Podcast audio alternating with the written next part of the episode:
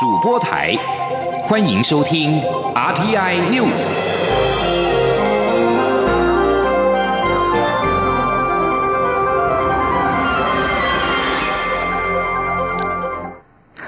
各位好，我是张旭华，欢迎收听这节央广主播台提供给您的 RTI News。香港反送中情势是持续的紧绷。传出从香港入境中国大陆，在中国大陆的海关已经加强了入境审查。陆委会今天提醒国人，近期如果前往香港或是由香港转赴中国大陆，有被要求查看手机、电脑及随身行李的可能，以调查是否有与香港抗争活动相关的讯息或是照片，人身安全风险的不确定性提高，务必要提高警觉，注意自身安全。此外，针对屏东县芳寮乡乡镇顾问李梦居前。前往香港后失联一事，陆委会副主委邱垂正今天回应指出，日前接获李梦居家属反映之后，就透过刑事警察局、海基会等管道向陆方查询，但是陆方还没有回应。陆委会呼吁陆方落实两岸共打协议以及投保协议中有关人身安全保障的共识，向我方通报此案。邱垂正表示，希望尽速了解李梦居的下落，并且早日平安回台。记者王。赵坤报道：关于李梦居失联案，陆委会副主委邱垂正表示，李梦居家属说他在香港期间仍有维持联系，但入境中国大陆后就失联。陆委会目前还不愿过度臆测此案的背景与原因，所以先透过既有机制向港府及中国大陆方面查询，希望对方提供入出境相关资讯，让我方研判。海基会则指出。已于第一时间与李梦居家属取得联系，全力配合陆委会及家属要求，并于二十九号发函海协会。海基会说将与家属保持联系，随时掌握相关讯息，适时提供协助。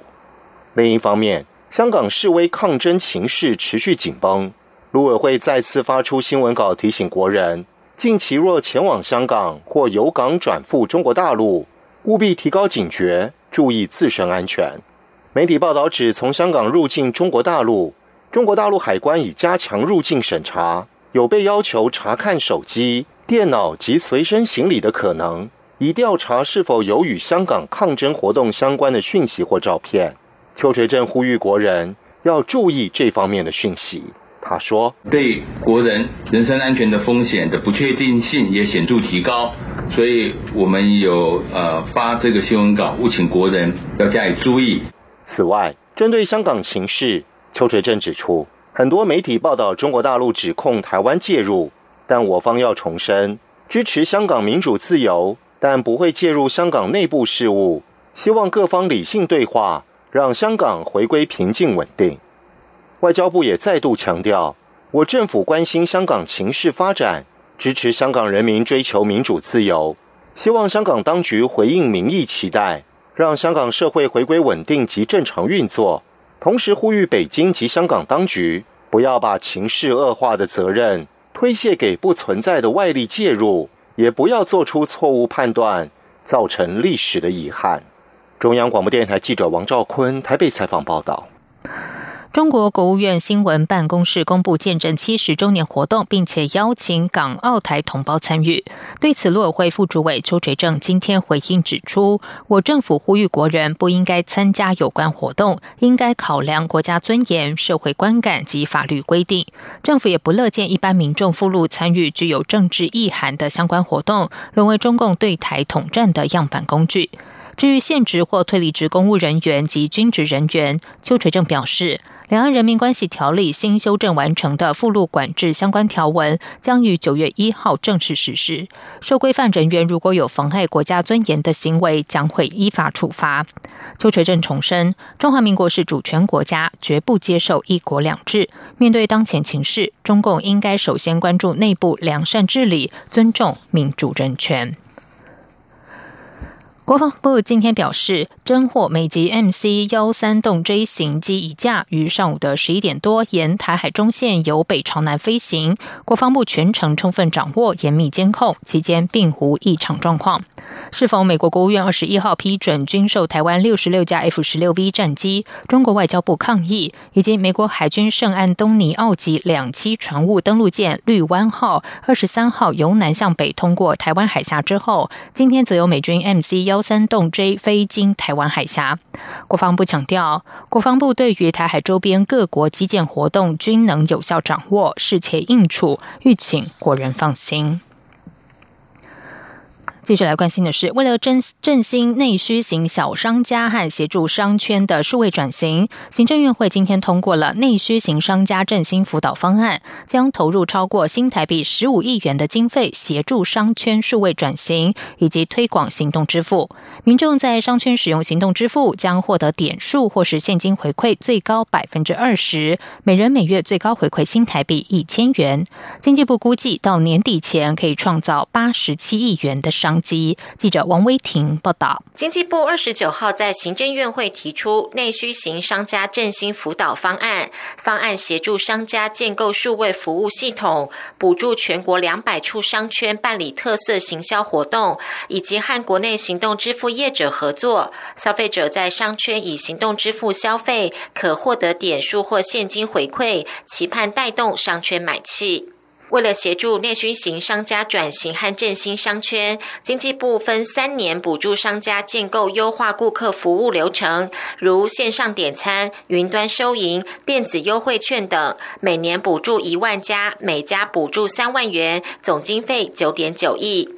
针对全国登记有案的两百处商圈，提供行销活动补助经费，每处商圈最高三十万，总经费六千万；以及和行动支付业者合作，提供点数或现金回馈最高百分之二十，每人每月最高回馈一千元。经济部将投入四点四亿元，预计今年十月开始实施，至十二月为止，期盼吸引消费者使用行动支付购物，带动商圈买气。经济部次长林全能表示，上述三项措施总经费超过十五亿元，预估到今年底可以创造八十七亿元的商机。林全能说。以我们国内业者、第一线业者哈这样的一个呃回馈给我们的资讯，我们就推估出来，以两百处商圈将近啊两万多家的这个呃这个店家以上的一个这个部分来看的话，我们将近有将近呃会有八十七亿元以上的这样的一个消费的一个呃促进。那这是我们我们所依据这样的一个方式推估出来的。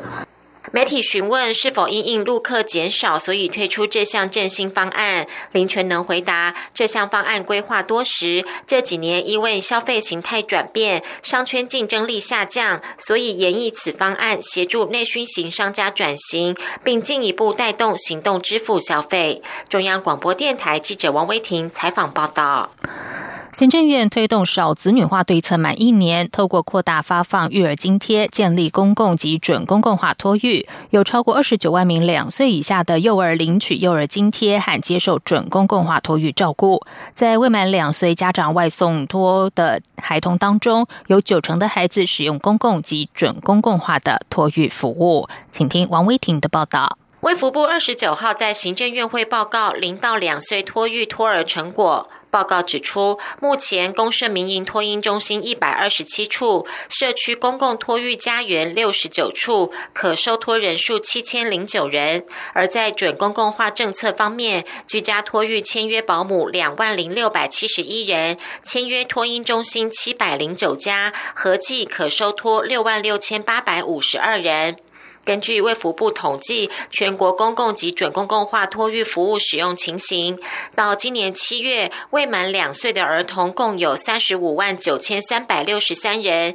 加外送托率百分之十二点零三。未满两岁的儿童加外送托人数有四万三千两百四十五人，其中使用公共及准公共化的服务有三万九千零三十人，服务比率为百分之九十点二五。政府的公共及准公共化供给名额有七万三千八百六十一人，供给涵盖率为百分之二十点五五。卫福部社家署长简慧娟说。那在准公共化的部分，我们在呃居家托育，就居家保姆的部分的签约率已经达到百分之八十六，哈，私立托婴中心的签约率也达到百分之九十二点八。那保姆的收托孩子数，哈，从之前的零点八八，现在提升到一点一五人，哈。那准公共托婴中心的使用率也从百分之五十。点七四提升到百分之五十六点七一，那整体公共准公共哈加起来可以提供呃提供到七万多的这个呃孩子。根据卫福部今年七月的电访结果，在有领未满两岁育儿津贴、接受公共或准公共化托育服务的民众中，超过八成的民众认为准公共化托育政策有助减轻家庭负担，百分之七十八点五的受访者满意整体政策。卫福部表示，托育政策下阶段目标是持续扩大托育能量，提升托育品质与资讯公开透明，和预防儿虐事件。简慧娟指出，经过卫福部访视和审核，这一年退出准公共化机制的不合格保姆有三十一人，托婴中心有三十一家。未来会持续强化签约对象的退场机制，落实托婴中心装设监视录影设备和提升托婴中心托育人员劳动条件等。行政院长苏贞昌也在院会采示，生养子女不只是个人与家庭的事务，更攸关国家发展根基。政府透过减税及补助降低家长负担，希望借由相关部会通力合作，让年轻人愿婚敢生乐养，教保机构有稳定的托育品质，提高教保人员薪资和提高女性劳动参与率等多重目标。中央广播电台记者王威婷采访报道。国立故宫博物院今天和中华电信联袂召开记者会，宣布双方将共同打造我国首例室内五 G 博物馆，创造五 G 时代下全新的数位高画质临场体验，让故宫朝全新智慧型博物馆的目标迈进。记者江昭伦报道。在文化科技发展联盟召集人施正荣的牵线与见证下，故宫院长吴密察与中华电信董事长谢金茂二十九号共同签署领航五 G 时代文化科技相遇在故宫合作备忘录。双方将于十一月在故宫北院二零一书画室打造五 G 实验场域，将五 G 科技导入博物馆服务，跨出我国五 G 应用从实验迈向实际应用的重要一步。中华电信表示，目前故宫五 G 通讯部件已经初步完成，预计十一月配合故宫以文会友雅集图特展，参观民众就能享受到全新的博物馆观赏体验。中华电信董事长谢金茂说：“我会利用这个五 G 它高速传输的特性，以及这个 AR 扩增实境的技术呢，我们会来呃发展出来一个互动导览的这样的一个服务哈。当我们的观众戴着这个智慧型眼镜，在观赏一幅图画的时候，如果他的眼光驻留在某一个物件上面，那有关这个文物的背景故事会图文并茂的弹跳出来，哈，那会给观赏的一个不同的体验。故宫院长吴密察指出，全世界各领域都受到这一波数位浪潮影响，故宫也不例外，积极利用新科技拉近与年轻人的距离。这次很高兴能与中华电信有先导性的合作试验，未来也希望能将这样的科技展示技术移师到故宫南院。吴密察并认为，双方的合作也是向世界展示台湾文化结合科技实力的绝佳机会。吴密察说：“呃，台湾的故宫有好的产品，然后我们的科技力量那么大，那这两个呃结合起来，然后到世界上去，呃，也可以同时展现我们的文化力，也可以展现我们的。”科技力嘛啊！除了打造故宫室内五 G 博物馆，中华电信未来也将持续与故宫合作，包括八 K 以上的传播、三百六十度全程正式观赏或物联网的应用，希望早日促成故宫成为世界级的智慧型博物馆。中央我们电台记者张超伦台北采访报道。在外电消息方面，面对反送中示威暴力不断升级，有多名港区人大代表二十七号向特首林郑月娥直言，对话平台只是浪费时间，港府应该强硬的止暴制乱，包括动用紧急法。与会人士指出，八三一游行可能是关键，如果暴力行为持续，政府就可能出重手。香港电台报道，民政召集人陈子杰今天召开记者会表示，已经在上午收到警方就八三一的游行和集会发。出的反对通知书，会向上诉委员会提出上诉，但对于上诉成功不敢乐观。有许多香港网民留言表示，不论警方反对与否，八三一届。这里是中央广播电台台湾之音。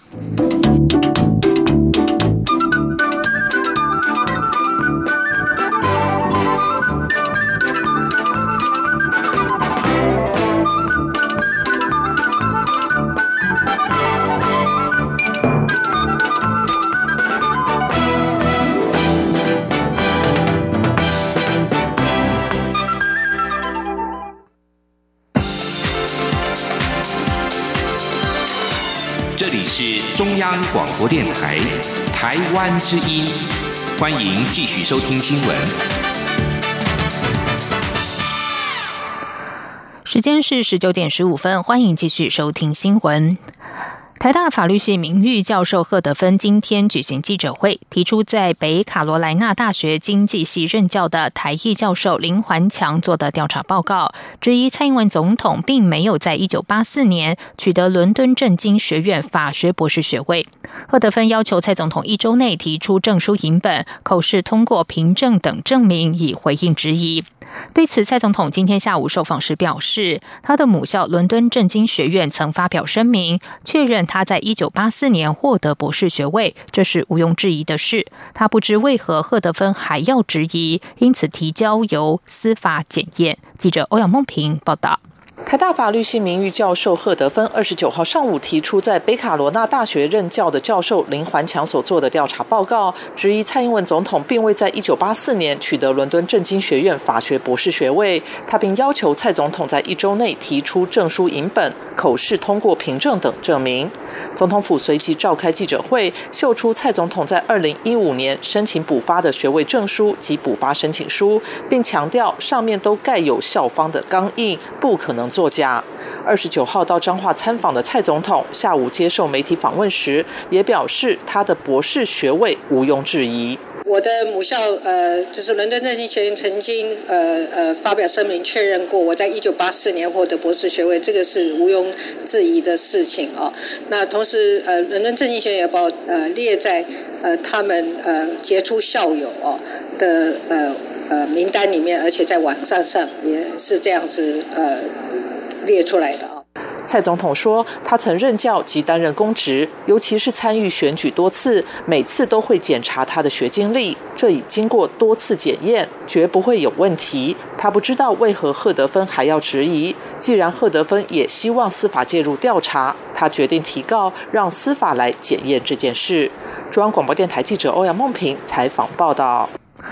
国民党总统参选人韩国瑜今天中午进行第二波国政直播开讲，针对青年就业、成家问题，端出撑腰三策，包括推动自立成家、低利贷款、老青共居以及跟留台湾，要帮台湾逐潮引凤，提升国家的经济竞争力。记者刘品希报道。高雄市长、国民党总统参选人韩国瑜二十九号中午与国政顾问团总召张善政、社福组召集人冯燕、中正大学社福系副教授吴明如进行第二波国政直播开讲，聚焦年轻人的就业与成家问题。韩国瑜指出，社福问题范围广泛。蔡英文总统说，现在是经济最好的时候。但媒体最新报道指，很多街友没有回家的路，而且这段时间劳基法修恶，年轻人不吃不喝十四年才能买房，人才外流等，有许多问题亟待解决。所以他先针对青年问题提出撑腰三政策。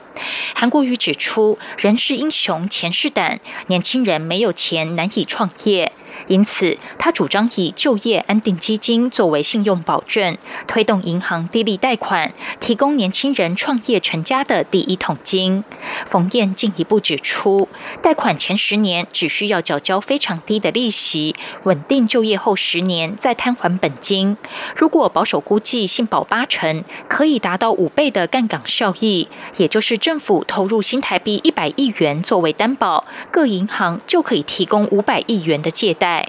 韩国瑜表示，老年人怕寂寞，年轻人怕没有房子住，因此撑腰第二侧是老青共居，由政府发展优教住宅社区，在理想学区内透过补助，鼓励长辈将家中多余的房间出租给年轻家庭。这项政策即将于十一月在高雄上路。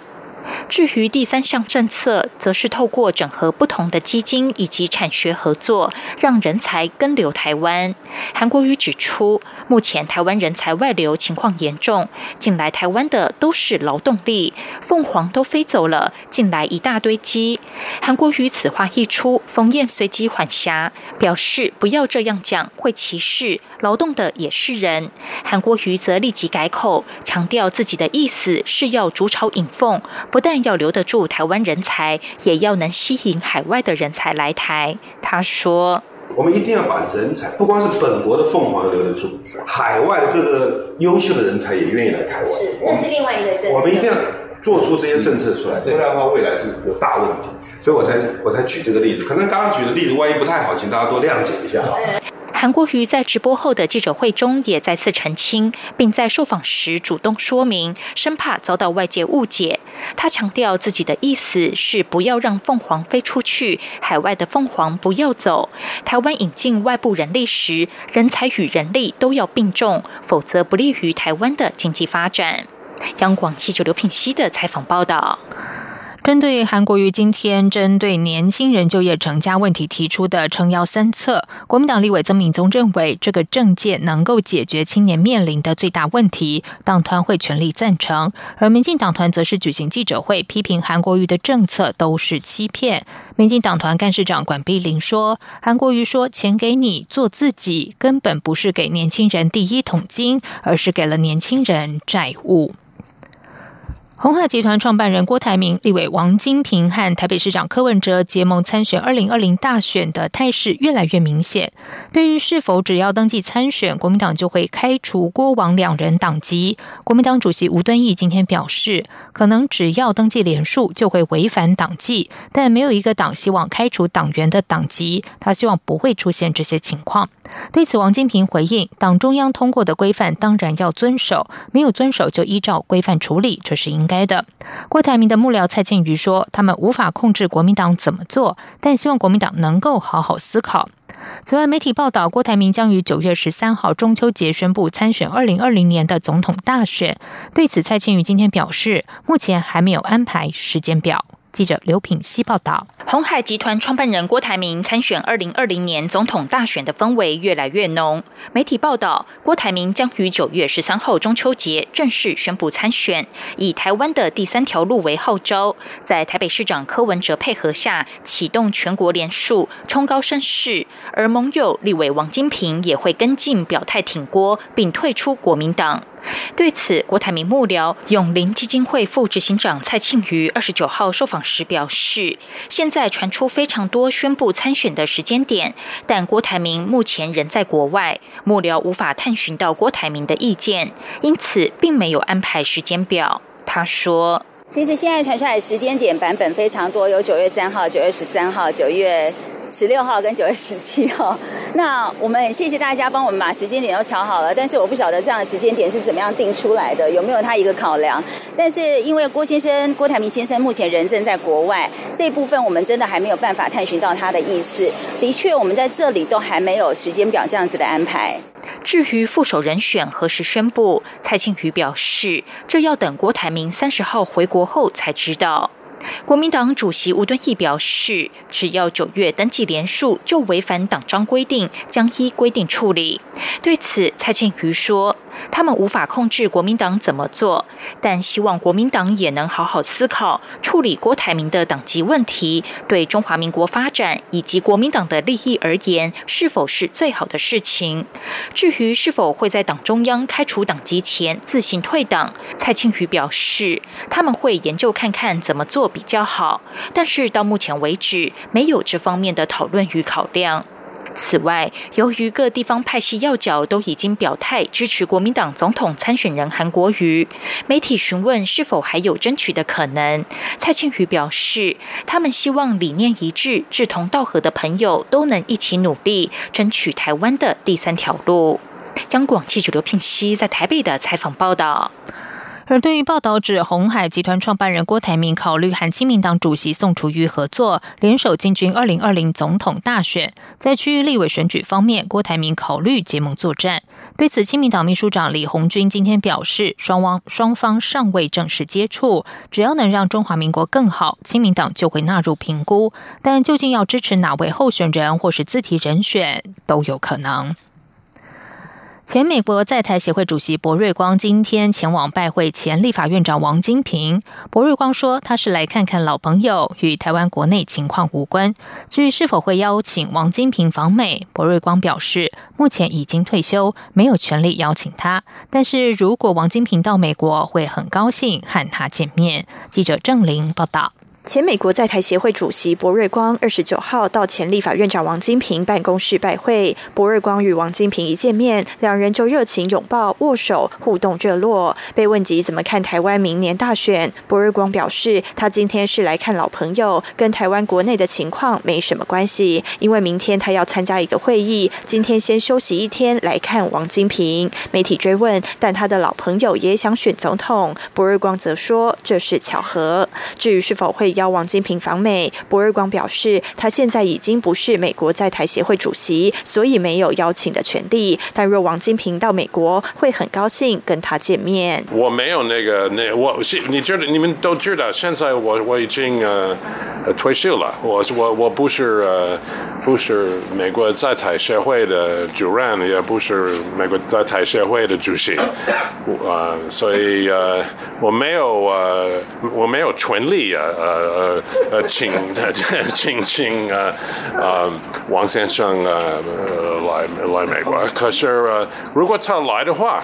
我我很高兴呃，在华府或是在纽约呃。呃，见面了。另外，王金平在与博瑞光会面前被问及，前国民党主席朱立伦日前访美时提到，国民党的立场一向都是亲美。王金平则说，亲美是必要，但如何维持世界三强的平衡更重要。我们的立场，亲美是必要啊，啊，但是怎样维持啊世界三强的一个这个平衡，我想这个更重要。亲美、友日、和中，我想这基本概念啊，应该要有嘛，这是基本立场。王金平说，博瑞光每年都来看他一到两次，这次也是来看老朋友。王金平也主动提及，他难免会问到选举的事。央广记者郑玲采访报道。接下来就进行今天的前进新南向。前进新南向。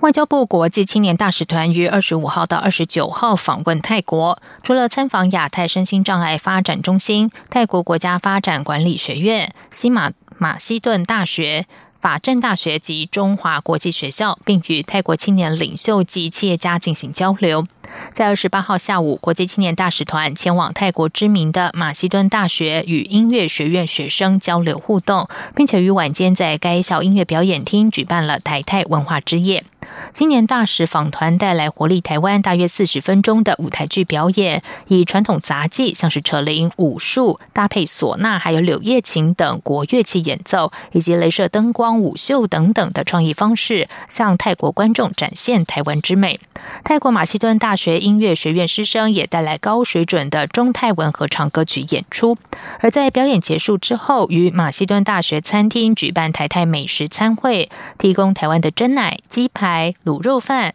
炒米粉，还有卤味等等的台式小吃。出席的观众除了可以观赏台湾多元文化之外，还能够品尝到地的台湾味。台湾证券交易所表示，从二零一七年起，泰国政府基金开始投资海外市场，投资心态转趋开放。为了开发东南亚潜力新市场，证交所和国泰证券日前在泰国举行台湾投资说明会，期盼为台股吸引新的国际资金。证交所表示，相较于新加坡、马来西亚，泰国投资海外市场的脚步比较保守，对台湾股市也比较陌生。为了让泰国当地机构的投资人可以更熟悉台北股市，也配合政府的新南向政策，证交所和国泰证券合作赴泰国曼谷举行台湾投资说明会，积极的拓展东南亚市场。证交所指出，在泰国举行的投资说明会，邀请了多家当地的资产管理公司、券商，还有保险。公司等大型机构投资人参与，分享台湾产业的成长性、稳健的股利值利率、优质的公司治理等等优势，也向投资人介绍开户流程还有交易制度。虽然泰国投资人对台湾股市了解程度有限，却都具有高度的兴趣。以上新闻由张旭华编辑播报，这里是中央广播电台台湾之音。